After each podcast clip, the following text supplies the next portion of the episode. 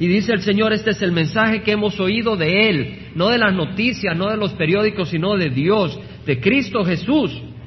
Porque dice al principio lo que existía en el principio, lo que hemos oído, lo que hemos visto con nuestros ojos, lo que hemos contemplado, lo que, hemos, lo que nuestras manos han tocado acerca del verbo de vida. La vida fue manifestada y la hemos visto y damos testimonio y os anunciamos la vida eterna, la cual estaba con el Padre y se nos manifestó.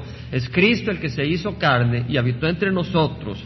Este es el que dio este mensaje, este es el mensaje que hemos oído de Él y que os anunciamos. Dios es luz y en Él no hay tiniebla alguna. Dios es luz. Ese es el mensaje. Dios es luz y meditamos hace dos domingos la importancia y lo que significa esto de que Dios es luz. Y el domingo pasado vimos de que Jesucristo es Dios y que si Jesucristo es Dios, Jesús es luz y Él dijo que Él es la luz del mundo.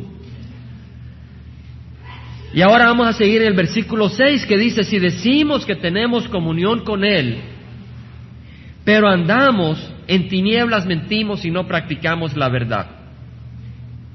Y eso es lo hermoso de estudiar la palabra de Dios versículo por versículo, porque es Él el que nos trae la dirección. No es el que yo, que yo haya dicho el día de hoy, de esto vamos a hablar, no, es que esto es lo que nos toca hablar porque es la parte de su palabra. Y nos está diciendo, si decimos que tenemos comunión con Él, pero andamos en tinieblas, mentimos y no practicamos la verdad. O sea que no solo es lo que decimos, es importante lo que decimos. Porque si yo niego a Jesucristo, pues ya estuvo, ¿verdad? Ya mis palabras me condenan. Pero yo puedo decir cosas muy hermosas, pero no solo es lo que decimos, sino es el camino que caminamos. Porque dice la palabra, si decimos que tenemos comunión con Él, pero andamos en tinieblas, mentimos y no practicamos la verdad. No solo es lo que los labios declaran, mas lo que las huellas de nuestros pasos manifiestan. O sea, veamos nuestro caminar, no solo lo que decimos, veamos nuestro caminar y veamos hacia dónde estamos caminando, hacia dónde queremos caminar, qué dirigen nuestros pasos, qué dirigen nuestras ambiciones, qué dirige nuestro corazón, qué muestra nuestro caminar. No solo es lo que la gente piensa que somos, eso se llama reputación, ¿verdad? Y debemos de tener buena reputación. En el sentido de que en el trabajo no digan, oh, este es un gran chismoso, ese es un gran ladrón. Que no digan eso de un siervo del Señor, ¿verdad, hermanos? Es importante tener buena reputación, aunque a veces tendremos mala reputación por ser cristianos, ¿verdad? Al Señor Jesucristo le dijeron de que era de Satanás, ¿verdad? ¿Por qué no querían conocer la luz? Pero una cosa es la reputación, pero otra es el carácter. Y el carácter es lo que somos cuando nadie nos ve cuando somos probados. Mi carácter se va a probar ahora que voy a Puerto Rico. Estoy en el hotel, hay películas pornográficas, voy a encender la televisión y ver lo que no me corresponde. El carácter de cada uno se prueba constantemente, constantemente. Cuando somos tentados, cuando estamos en el fuego, quiénes somos nosotros, cuando no nos ven. Eso es el carácter y le pedimos al Señor que nuestro carácter, le pedimos al Señor que seamos, seamos de buena reputación en el mundo para honrar el nombre de Cristo. Y también le pedimos que nuestro carácter y nuestra reputación estén mano a mano, no solo lo que la gente piensa, sino lo que somos. Que el Señor transforme nuestras vidas y nos haga siervos de Dios de corazón. No solo de mente, no solo de labios, sino de corazón, pero fiel es aquel que empezó la obra para llevarla a compleción a plenitud, a completarla. Pero eso es lo que dice el versículo. Si decimos que tenemos comunión con Él, pero andamos en tinieblas, mentimos y no practicamos la verdad. Caminamos en oscuridad o en la luz. Meditemos. Para saberlo necesitamos la luz de las escrituras. Porque si empezamos a meditar ahorita, caminamos en luz en oscuridad, puede que el Espíritu nos hable. Pero a veces la escritura nos ayuda mucho. Porque la palabra del Señor dice que la palabra de Dios es viva y eficaz. Es viva y eficaz. Es viva quiere decir que ve. Y es más, más cortante que cualquier espada de dos filos. Penetra hasta la división del alma y del espíritu, de la coyuntura y de los tuétanos. Y es poderosa para discernir los pensamientos y las intenciones del corazón. Entonces puede que yo no discierna mis pensamientos ni las intenciones de mi corazón hasta que esté expuesto a la palabra de Dios. Y cuando estoy expuesto a la palabra de Dios, uh, Las intenciones de mi corazón son expuestas, mis pensamientos son expuestos. Dice la palabra del Señor en Hebreos, y no hay cosa oculta, no hay cosa creada oculta a su vista. No hay nada creado que esté oculto a Dios. No nos podemos esconder de Dios. Me puedo ir a una cueva, me puedo ir a un cuarto y no me puedo esconder de Dios. Dice, no hay cosa creada oculta a su vista, sino que todas las cosas están al descubierto y desnudas ante los ojos de aquel a quien tenemos que dar cuenta. Dice que todo está descubierto ante los ojos de aquel a quien le tenemos que dar cuenta. Todo el mundo le va a tener que dar cuenta a Dios. Todo mundo. Todo mundo. Pero hay dos tipos de juicio. Hay un juicio que es para los no creyentes y tendrán que dar cuenta de cada una de sus obras y van a poder decir de que no pueden ser justos ante Dios porque sus obras van a condenarles. Y están aquellos que estamos justificados por la sangre de Cristo y le daremos cuenta al Señor de todas las obras para que Él las examine, las evalúe y premie nuestras obras. No para entrar al reino de los cielos, porque la sangre de Cristo es la que nos permite entrar al reino de los cielos. Vengamos, hermanos, hoy a las Sagradas Escrituras y examinemos nuestro caminar ante su luz. No nos escondamos de ella. Eso es lo que me siento llamado a invitarles a hacer conmigo el día de hoy. A que nos agarremos de la mano hablando espiritualmente y caminemos por unas escrituras y dejemos que el Señor nos hable para examinarnos. Es la palabra de Dios la que nos mostrará nuestro corazón y nuestros pensamientos. Dice el Señor en Santiago, sed hacedores de la palabra y no solamente oidores que se engañan a sí mismos. No basta ser oidor, hay que ser hacedor. La verdad muchas veces duele, pero en ella hay sanidad. Es como el enfermo que rehúsa ir donde el doctor para que le quite un cáncer o un miembro infectado. La cirugía duele, pero es necesaria para traer sanidad. Entonces yo le invito a que juntos quitemos los ojos del vecino y de la vecina y busquemos los ojos del Señor. Para que Él examine nuestro corazón, que Él lo examina y vengamos ante Él y dejemos que Él nos hable para que nos dé sanidad. Amén, hermanos. Queremos hacer eso. Queremos hacer eso. Amén. Hagamos eso para que el Señor nos dé sanidad, hermanos. Hermanos, en Juan 3, Evangelio de San Juan, capítulo 3. En otras palabras, si decimos que tenemos, si decimos que tenemos comunión con Él, pero andamos en tiniebla, mentimos y no, y no andamos en la verdad. 3.19. Si decimos que tenemos comunión con Él y andamos en tiniebla, mentimos y, y no practicamos la verdad. De nuevo, si decimos que tenemos comunión con Él, pero andamos en tinieblas, estamos mintiendo y no practicamos la verdad. Dice el versículo 19, este es el juicio, que la luz vino al mundo. Jesús es la luz. Amén. La luz vino al mundo y los hombres amaron más las tinieblas que la luz. La tiniebla quiere decir impureza, quiere decir pecado, quiere decir maldad. Dice que el mundo, los hombres amaron más las tinieblas que la luz, pues sus acciones eran malas. No que sus acciones eran sanas, ¿verdad? Pero eran malas. Pero todo el que hace lo malo odia a la luz y no viene a la luz para que sus acciones no sean expuestas. El que hace lo malo no quiere venir a la luz. Cuando se predica el Evangelio, la gente se siente incómoda, a menos que vengan a Cristo. El Evangelio no te permite estar cómodo. O te hace correr a Cristo o te hace alejarte de Cristo, pero no puedes estar cómodo en el Evangelio, porque el Señor es vivo. el Señor no puede, el Señor no te puede hacer sentirte cómodo si quieres seguir abrazando tu pecado y estar en la presencia del Señor. No puedes. El Señor te reprende y no puedes estar cómodo cuando el Señor te reprende. Todo lo que hace lo malo odia la luz y no viene a la luz para que sus acciones no sean expuestas, pero el que practica la verdad viene a la luz, el que practica la verdad, nosotros practicamos la verdad, amén. Queremos practicar la verdad, no quiere decir que somos perfectos, pero practicamos, buscamos hacer la verdad. Dice, el que practica la verdad viene a la luz, ¿para qué? Para decir, mira Señor, hice esto. Y leemos la palabra del Señor, oh, qué bonito, al Señor le gusta esto, ¿verdad? Dice, viene a la luz para que sus acciones sean manifestadas que han sido hechas en Dios. Y venimos a la luz y decimos, oh Señor, aquí la regamos, aquí sí hicimos mal, perdóname. Y la luz nos hace ver que hemos hecho mal.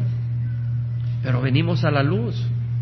No basta saber de que pecamos y nos olvidamos, no, tenemos que venir a la luz para reconocer, no decir somos pecadores, sino en qué estamos pecando, para que el Señor nos ayude.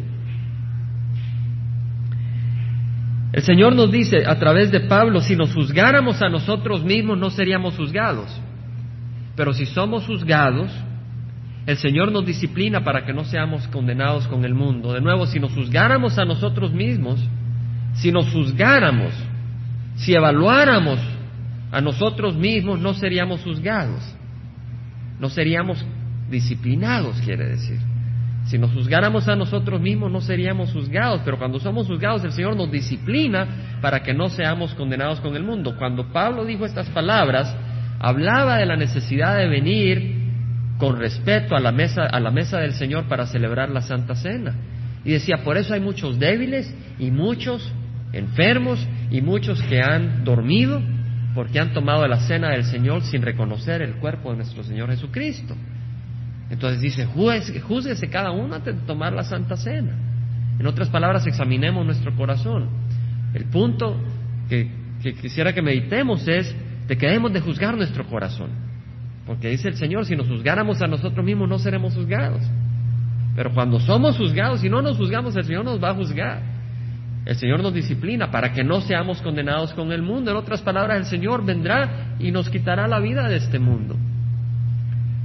No podemos juzgar, no podemos jugar con el Señor. Dice el Señor, si alguno destruye el templo de Dios, Dios lo destruirá a él, porque el templo de Dios es santo y eso es lo que vosotros sois. Eso dice el Señor. Si alguno destruye el templo de Dios, Dios lo destruirá a él. No dice lo condenará. No dice lo enviará al infierno si le pertenecemos a Él, sino que dice que Él nos destruirá, destruirá porque el templo de Dios es santo y eso es lo que vosotros sois, eso es lo que ustedes son, dice, está en Corintios. No siempre doy todas las referencias, hermanos, pero si alguien tiene interés las puedo dar al final, con el mayor gusto. Si tienen una concordancia pueden buscar las palabras y hacer una búsqueda, escudriñar las escrituras, ¿verdad? En Primera de Corintios, capítulo 6, hermanos. Versículo 9, y lo hemos leído. Primera de Corintios, capítulo 6, versículo 9. Lo tenemos, hermanos. Dice, ¿no sabéis que los injustos no heredarán el reino de Dios? No podemos ser injustos. No os dejéis engañar, ni los inmorales los inmorales. ¿Quién es el inmoral? Es aquel que abriga inmoralidad en su vida. ¿Cierto? ¿Cierto, hermanos? Eso es lo que es un inmoral. Ni los inmorales, ni los idólatras. Idólatra es aquel que tiene a Cristo y a alguien más. O tal vez no tiene a Cristo, sino tiene ídolos, ¿verdad? Pero solo podemos tener un Dios, porque solo hay un Dios. Y si tenemos varios, somos idólatras. No podemos tener varios ídolos, solo podemos tener un ídolo, Cristo Jesús, que no es un ídolo hecho por manos humanas, es el Dios vivo. Entonces, dice, no, no, no dejéis engañar ni los inmorales, ni los idólatras, ni los adúlteros. Ahora, el adúltero no solo es el que efectivamente comete adulterio en una relación íntima con otra persona, pero es aquel que pasa imaginándose relaciones ilícitas. Eso es adulterio, el Señor nos dijo que eso era adulterio. Ni los afeminados, hermanos, que el hombre no busque vestirse como la mujer o hablar como la mujer. Y que la mujer no busque vestirse como el hombre ni hablar como el hombre. No quiere decir, hermano, de que la mujer no puede usar pantalones. Porque en el tiempo de Israel, tanto la mujer como el hombre usaba un vestido, tenían el mismo vestido. Pero entendemos a qué me refiero, ¿verdad? Cuando la mujer se quiere vestir en apariencia de hombre, aparentar ser hombre, porque quiere tener el mismo rol que le pertenece al hombre. la mujer y el hombre son iguales ante Dios, pero tienen distintas funciones. ¿Verdad? Si no, pues la mujer no se casara con el hombre, pero es el complemento. Ni los afeminados, ni los homosexuales, hermano. hay, hay iglesias de homosexuales, donde los ministros son homosexuales. Y dice la palabra del Señor, los homosexuales no entrarán al reino de los cielos. Ni los ladrones. Cuidémonos de no robar. ¿Y cómo robo yo? Podemos robar en el trabajo de muchas maneras. Podemos robarle a Dios de muchas maneras. Démosle a Dios lo que pertenece al Señor. Ni los ladrones, ni los ávaros, ni los borrachos, hermano. Si alguien está esclavo de licor, dice la palabra del Señor que no va a entrar al reino de los cielos. Pero Cristo es poderoso para romper las cadenas. Eso es lo que dice la palabra del Señor. Ni los difamadores, hermano, no podemos estar calumniando ni los estafadores, no podemos estar estafando, tomando ventaja, heredarán el reino de Dios. Y esto eran algunos de ustedes, dice. Eran, no dice estos son. El cristiano ya no lo es. Fuiste lavado, fuiste santificado, fuiste justificado en el nombre del Señor Jesucristo y en el Espíritu de nuestro Dios. En otras palabras, hemos sido lavados. Esto éramos pero ya no lo somos no por nuestro esfuerzo, sino porque Cristo con su sangre nos lavó. Porque dice la palabra del Señor, por esta voluntad hemos sido santificados mediante la ofrenda del cuerpo de Jesucristo una vez para siempre. Somos santificados por la ofrenda de Cristo, no por nuestras obras. Y por eso le decía a la hermanita Irma, ¿verdad? Que recibió al Señor hace unas semanas, no tenga ansiedad, porque una vez ya recibió a Cristo, no es nuestro esfuerzo para poder estar bien con Dios, ya somos aceptados por la sangre de Cristo. Ya caminamos en descanso. Sí, atribulados, bombardeados, golpeados, pero no como queriendo no como queriendo comprarnos la salvación, si ya la tenemos en Cristo Jesús. Nuestro esfuerzo no puede añadirle al sacrificio hermoso de Cristo Jesús. Nuestras obras no pueden añadir. Somos contaminados por el pecado. Solo la sangre nos puede limpiar. Por esta voluntad hemos sido santificados mediante la ofrenda del cuerpo de Jesucristo una vez para siempre. Entonces, esto éramos, pero ya no lo somos. Dice la palabra del Señor, el amor de Cristo nos apremia habiendo llegado a esta conclusión, que uno murió por todos, por consiguiente todos murieron, y por todos murió para que los que viven ya no vivan para sí, sino para aquel que murió y resucitó por ellos. Fíjense qué hermoso. El amor de Cristo nos dirige. Ya no es tratar de ganar la aceptación del Señor, sino que es amar a Jesús. Amamos a Jesús y porque le amamos queremos servirle. ¿Cierto? Y cuando le servimos somos gozosos, recibimos las bendiciones del Señor al servirle. Llegando a esta conclusión, dijo Pablo, que uno murió por todos. Entonces, si Cristo murió por todos, ya no nos pertenecemos. Si uno murió por todos, entonces todos morimos, quiere decir. En otras palabras, ya no nos pertenecemos. Él dio su vida por nosotros, le debemos nuestra vida a Él. Y Él murió, dice. Y por todos murió para que los que viven ya no vivan para sí, sino para aquel que murió y resucitó por ellos. Pero hermanos, cuando vivimos para Cristo somos liberados y hay más plenitud que si vivimos para nosotros mismos. Si vivimos para Cristo nos olvidamos de nosotros y el Señor nos bendice. Si vivimos para nosotros, nos deprimimos. En segunda de Corintios, hermano, capítulo 6, dice la palabra del Señor, no toquéis lo inmundo yo recibiré. Capítulo 6, versículo 14 dice, no estéis unidos en yugo desigual con los incrédulos. O sea que al siervo de Dios, a la sierva de Dios le dice, tú no te puedes casar con un incrédulo. Eso es lo que dice. Y siempre el hombre y la mujer están tratando de hallarle vueltas a eso.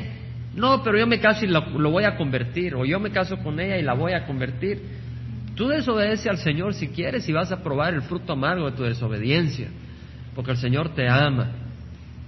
Dice, no estéis unidos en yugo desigual con los incrédulos, pues ¿qué asociación tiene la justicia y la maldad? ¿O qué comunión la luz con las tinieblas? Fíjese, hermano, Lo que dice, ¿qué comunión tiene la luz con las tinieblas, hermano? Ahí dice que tú no te puedes salvar por tus obras. Porque dice que la luz no tiene comunión con las tinieblas. ¿Y quién puede decir que es luz? Solo Cristo. ¿Cierto? Solo Cristo puede decir que es luz. Quiere decir que Cristo no puede tener comunión contigo. Dios no puede tener comunión contigo a menos que tú seas luz. ¿Y cómo puede ser luz? Dejando que la luz venga a tu corazón. ¿Cómo? Recibiendo a Cristo. ¿Y cómo lo recibes? Dejando que tu la sangre de Cristo te limpie de todo pecado y Él entra a tu corazón. Entonces eres luz, entonces puedes tener comunión con Jesucristo. Y eso fue lo que dijo Juan, lo que, lo que existía desde el principio, lo que hemos oído, lo que hemos visto con nuestros ojos, lo que hemos contemplado acerca del verbo de vida. Lo que nuestras manos han palpado, eso compartimos había experimentado comunión con el Señor porque le estaba siguiendo al Señor Juan. ¿Qué armonía tiene Cristo con Belial o que tienen comunión un creyente con un incrédulo? ¿Qué acuerdo tiene el templo de Dios conocido? Los somos el templo de Dios, ¿cierto? Dice, ¿qué acuerdo tiene el templo de Dios con los ídolos? Porque nosotros somos el templo del Dios vivo, no de una imagen, sino del Dios vivo. Como Dios dijo, habitaré en ellos y andaré entre ellos. No dice habitaré en tal edificio, porque el Señor no habita en templos de manos humanas, sino en corazones que le han recibido. Y dice, habitaré en ellos y andaré entre ellos y seré su Dios y ellos serán mi pueblo. Qué hermoso, ¿verdad? Por tanto, salid de en medio de ellos, es decir, salid del pecado, salid de en medio de ellos y apartaos, dice el Señor, tenemos que apartarnos del pecado, hermanos. No quiere decir de que si vamos a un lugar vamos a andar diciendo, oh, yo soy limpio, ustedes son pecadores. No quiere decir eso, pero quiere decir de que debemos de eliminar el pecado de nuestro corazón. Debemos de buscar caminar en santidad. Estaba oyendo a John Corson, que estaba hablando de, de muchos cristianos que fueron a ver la película El Titanic y van a ver la película El Titanic y yo no la he visto, él tampoco la vio y dice, bueno, la película dice que es interesante, pero hay un par de escenas que no son apropiadas, dice. Y entonces, ¿para qué va un cristiano a ver esa película? Dice, es como ir a comer comida que tiene un poco de cianuro. Tiene un poquito, pero envenenó toda la comida. ¿Para qué vas a exponer tu vida al veneno del mundo? No nos entretengamos con las cosas del mundo, hermanos. No tenemos nada que hacer con las cosas que traen veneno para nuestro corazón. No tiene sentido. Salid de medio de ellos y apartaos, dice el Señor, no toquéis lo inmundo, no toquéis lo inmundo. Fíjense que no dice, dice, no dice, no coman lo inmundo, dice, ni siquiera lo toquéis. Ni siquiera lo toquéis, dice, no toquéis lo inmundo. Quiere decir que si tú enciendes la televisión y, el programa no tiene ningún fruto, no lo toquéis, no dejes que toque vuestra mente. Leemos en Proverbios, ¿puede un hombre poner fuego en su seno sin que arda su ropa? ¿Puede un hombre poner fuego en su seno sin que arda su ropa? ¿Puede uno ver una película donde hay sensualidad y todo sin que arda su corazón? ¿Puede un hombre caminar sobre carbones encendidos sin que se queme su pie? Dice Proverbios. ¿Podemos abrigar pensamientos que no son de Dios sin que queme nuestras vidas? No podemos, hermanos. No podemos. Por eso dice, no toquéis lo inmundo y yo recibiré. Hay una condición, no toquéis lo inmundo, deja al mundo. No podemos tener el pie en el mundo y en Dios. No podemos, dice el Señor. No toquéis lo inmundo y yo recibiré. Yo seré para vosotros Padre. Nuestro Dios quiere ser nuestro Padre. Si yo seré para vosotros padre, nos ve como huérfano, dice, yo quiero ser tu papá, y vosotros seréis para mí hijos e hijas, dice el Señor Todopoderoso. Por tanto, amados, Pablo nos llama amados, teniendo estas promesas, limpiémonos de toda inmundicia de la carne y del espíritu, perfeccionando la santidad en el temor de Dios. La inmundicia de la carne son especialmente el pecado de fornicación y de adulterio, porque dice la palabra del Señor que el que peca con adulterio eh, el, que, el hombre que se une con una prostituta, usa los cuerpos, el miembros, uno es parte del cuerpo de Cristo y está humillando el nombre del Señor, humillando el nombre del Señor y peca contra su propia carne, el que comete adulterio o fornicación, dice, limpiémonos de toda inmundicia de la carne y del espíritu, perfeccionando, el Espíritu quiere decir nuestras actitudes, perfeccionando la santidad en el temor de Dios. Tenemos que tener temor de Dios. Tenemos que entender que Dios habita en todas partes para lo que hacemos. Así ha dicho el Señor Dios, el Santo de Israel, en arrepentimiento y en reposo seréis salvos, en quietud y en confianza está vuestro poder. Vamos a Gálatas, hermanos, capítulo 5. Dice la palabra del Señor, andad por el Espíritu y no cumpliréis el deseo de la carne. Porque el deseo de la carne es contra el Espíritu y el de Espíritu contra la carne, pues estos se oponen el uno al otro, de manera que no podéis hacer lo que deseáis. Andad por el Espíritu y no cumpliréis los deseos de la carne. En otras palabras, hermanos, la carne es atraída fuertemente por el mundo. La carne es atraída por la vanagloria, por la vanidad.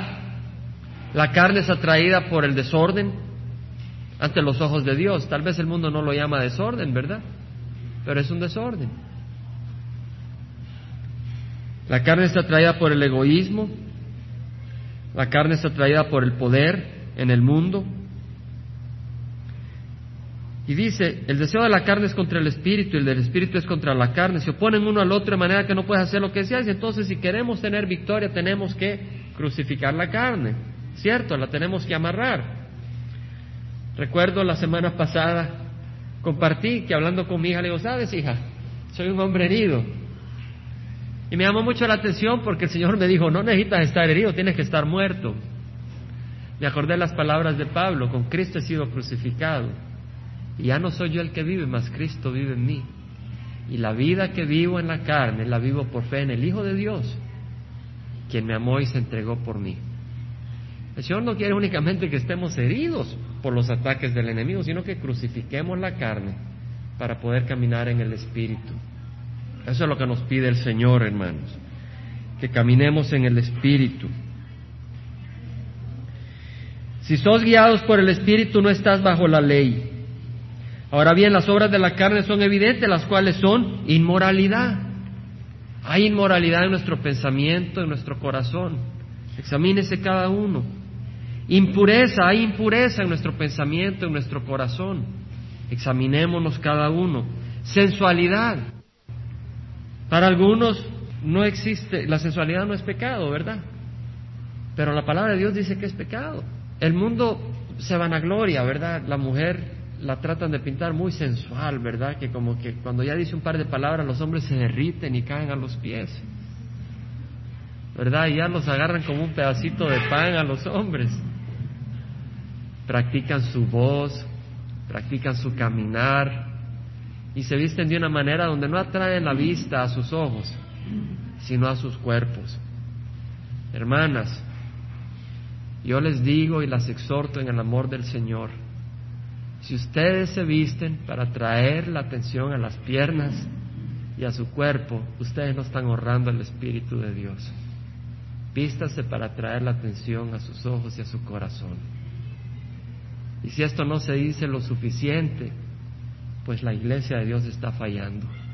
Pero tenemos que decir de que para vestirnos tenemos que vestirnos de una manera donde honramos al Señor. Idolatría, hechicería, enemistades, pleitos, celos, enojos. Hermano, cuando estamos siendo atacados a veces somos más enojados.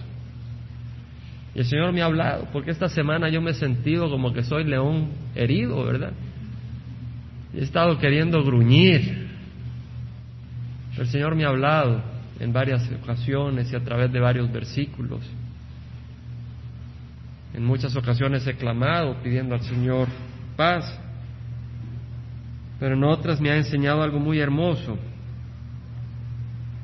Pablo tuvo una experiencia muy hermosa, él fue arrebatado al tercer cielo.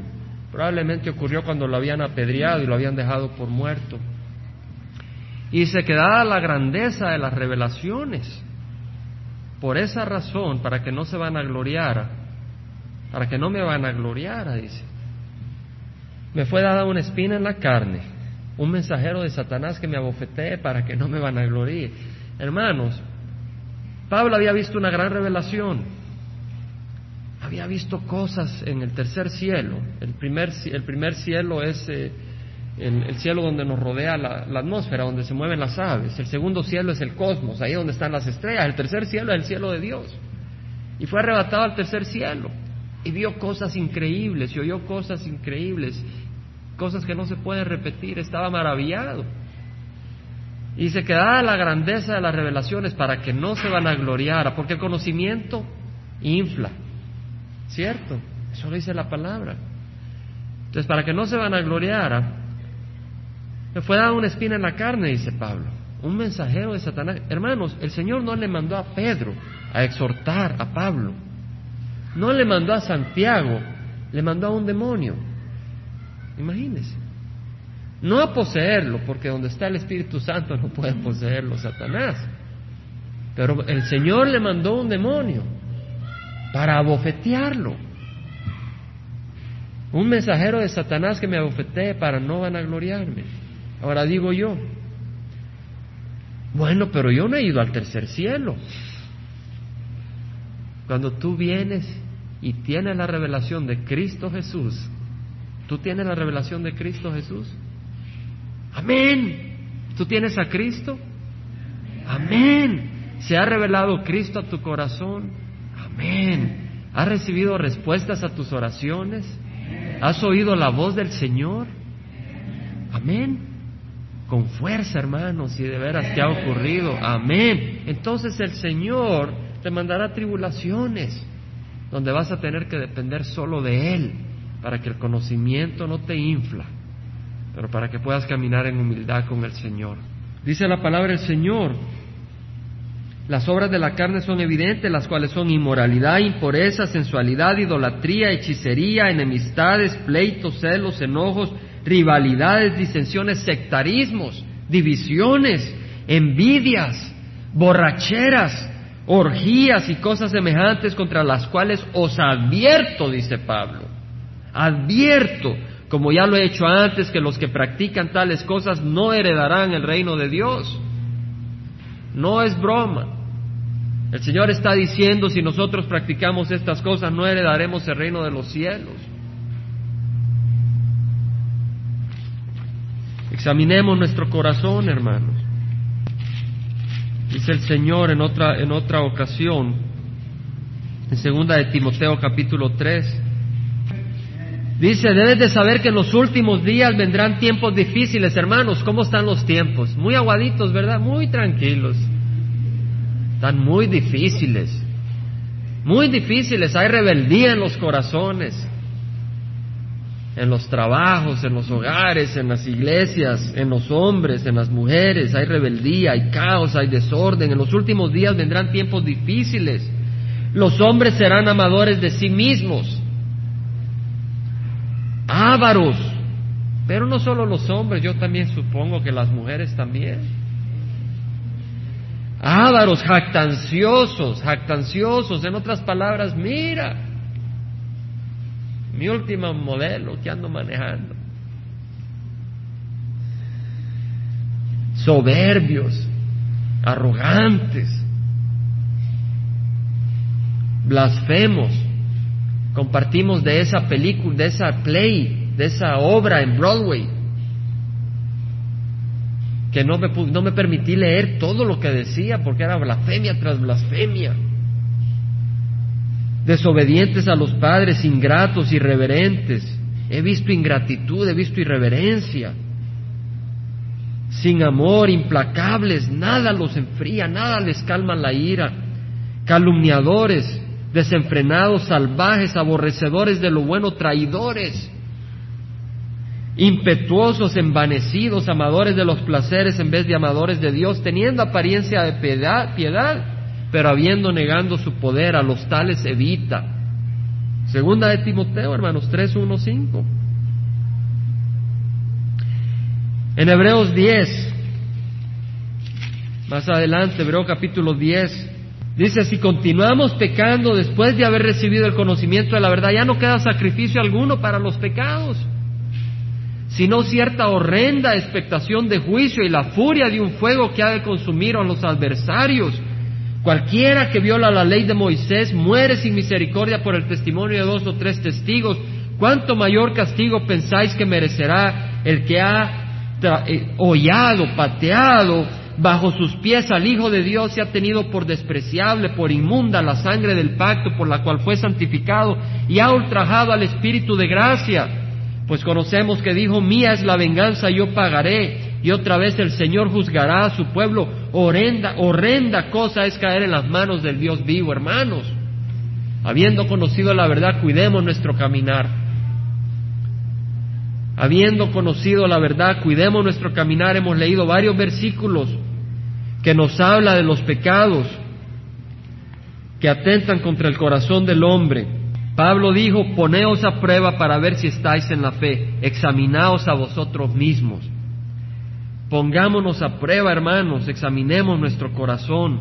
Yo le voy a invitar, no lo vamos a leer ahora, pero le voy a invitar a que lea cuando tenga una oportunidad, el libro de lamentaciones, después del libro de Jeremías, no vamos a leer ahí, pero le invito a que lea el capítulo 3 del libro de lamentaciones y que busque al Señor, busque al Señor leyendo ese capítulo. Y dice en el versículo 40, examinemos nuestros caminos y escudriñémoslos y volvamos al Señor. Alcemos nuestro corazón en nuestras manos hacia Dios en los cielos. Nosotros hemos transgredido y nos hemos revelado. Tú nos has perdonado. Hermano, pero ese mensaje no me, no me hace cosquilla al oído. A mí tampoco, hermano. Pero el Señor me habla a mí y le comparto también. Y, y realmente cuando leo las escrituras, antes de poder compartirlo a ustedes, busco que lo aplique a mi corazón. Porque yo no estoy exento de la palabra del Señor. Necesito su palabra y su corrección. Pero es lo que dice el versículo 6. Si decimos que tenemos comunión con Él, pero andamos en tinieblas, mentimos y no practicamos la verdad. Vivimos en tiempos difíciles, hermanos. Hay mucho desorden, hay mucho enfriamiento, personas que caminan en pecado y dicen conocer a Cristo. Hay mucha sensualidad aún dentro de la iglesia que, afecta mi corazón, me duele mi corazón. Hay mucho pecado en los hombres, en nosotros hombres, en las mujeres. Hay mucho pecado. Necesitamos arrepentirnos. En el arrepentimiento hay sanidad. Y como dice la palabra del Señor, si decimos que tenemos comunión con Él, pero andamos en tinieblas, mentimos y no practicamos la verdad. Padre Santo, te damos gracias por tu palabra. Señor, eh, te ruego, Padre, que tú nos ayudes, Padre, a entender y a respetarte y a temer tu nombre, Señor. Padre, a veces los hombres no buscamos el pecado, pero el pecado llega a la puerta, Señor. Y así a las mujeres, Señor. Estamos bombardeados por anuncios, por la televisión, por la radio, en el trabajo, en la casa, por todos lados, Señor. Ten misericordia de tu pueblo, Señor. Cúbrenos con tu sangre, abrázanos con tus manos. Oye, oh Dios, nuestro clamor, atiende a nuestra oración. Desde los confines de la tierra te invocamos. Cuando nuestro corazón desmaya, condúcenos a la roca que es más alta que nosotros. Tú has sido refugio para nosotros, torre fuerte frente al enemigo, que moremos en tu tienda para siempre y nos abriguemos en el refugio de tus alas, no en el refugio del mundo. Tú, oh Dios, has escuchado nuestras promesas, nos has dado la heredad de los que temen tu nombre. Tú añadirás días, te damos gracias, Señor. En Dios solamente espera en silencio nuestra alma. De Él viene nuestra salvación. Solo Él es nuestra roca y nuestra salvación, nuestro baluarte, nuestra fortaleza. Nunca seremos grandemente sacudidos. Padre Santo, gracias Señor. Señor, no sé, escucha esta oración, Padre. Que nos hagas entender, Padre, que nos ayudes a crucificar nuestro cuerpo a la cruz, que nos ayudes a decir con Cristo he sido crucificado Ya no soy el que vive yo, mas Cristo vive en mí. Ayúdanos, Señor. Cuando Pablo dijo, acerca de esto tres veces le he pedido al Señor que lo quite de mí, y Él me ha dicho, te basta mi gracia, pues mi poder se perfecciona en la debilidad. Por lo tanto, muy gozosamente más bien me gloriaré en la debilidad para que el poder de Cristo se, se manifieste. Señor, ayúdanos, yo te confieso de que últimamente en algunas situaciones me he sentido muy débil y no me he gloriado, no he estado gustoso. Pero tú dices, como Pablo dijo, más gozosamente, gustosamente me gloriaré me gozaré en mis debilidades para que el poder de Cristo more. No nos podemos gozar en las debilidades si no hemos crucificado el cuerpo y hemos dado nuestro cuerpo por muerto para vivir en el Espíritu. Perdónanos, dirige nuestras vidas. Padre, yo te pido perdón y también con mis hermanos te pedimos perdón. Pedimos tu ayuda y tu fortaleza y te damos gracias porque estamos en tus manos nosotros no nos hemos salvado a nosotros mismos, pero nos hemos entregado a las manos del Salvador, porque tú nos puedes salvar y tú nos salvas. Y te damos gracias. En nombre de Cristo Jesús. Que la bendición de nuestro Padre, la comunión del Espíritu Santo y el amor y la gracia de su Hijo Jesucristo nos acompañe cada día, hermanos. Que caiga el Espíritu Santo sobre cada uno de nosotros y así lo recibimos porque es el deseo del Padre. Y te damos gracias, Señor. Protégenos de las tentaciones. Protégenos de las tentaciones y de las maldades que fluyen de nuestro corazón. Protégenos de las maldades que vienen de afuera. Ayúdanos a crucificar la carne y a vivir en el Espíritu. Que tú estés en el altar de nuestras vidas. Gracias, Señor, en nombre de Cristo Jesús. Amén.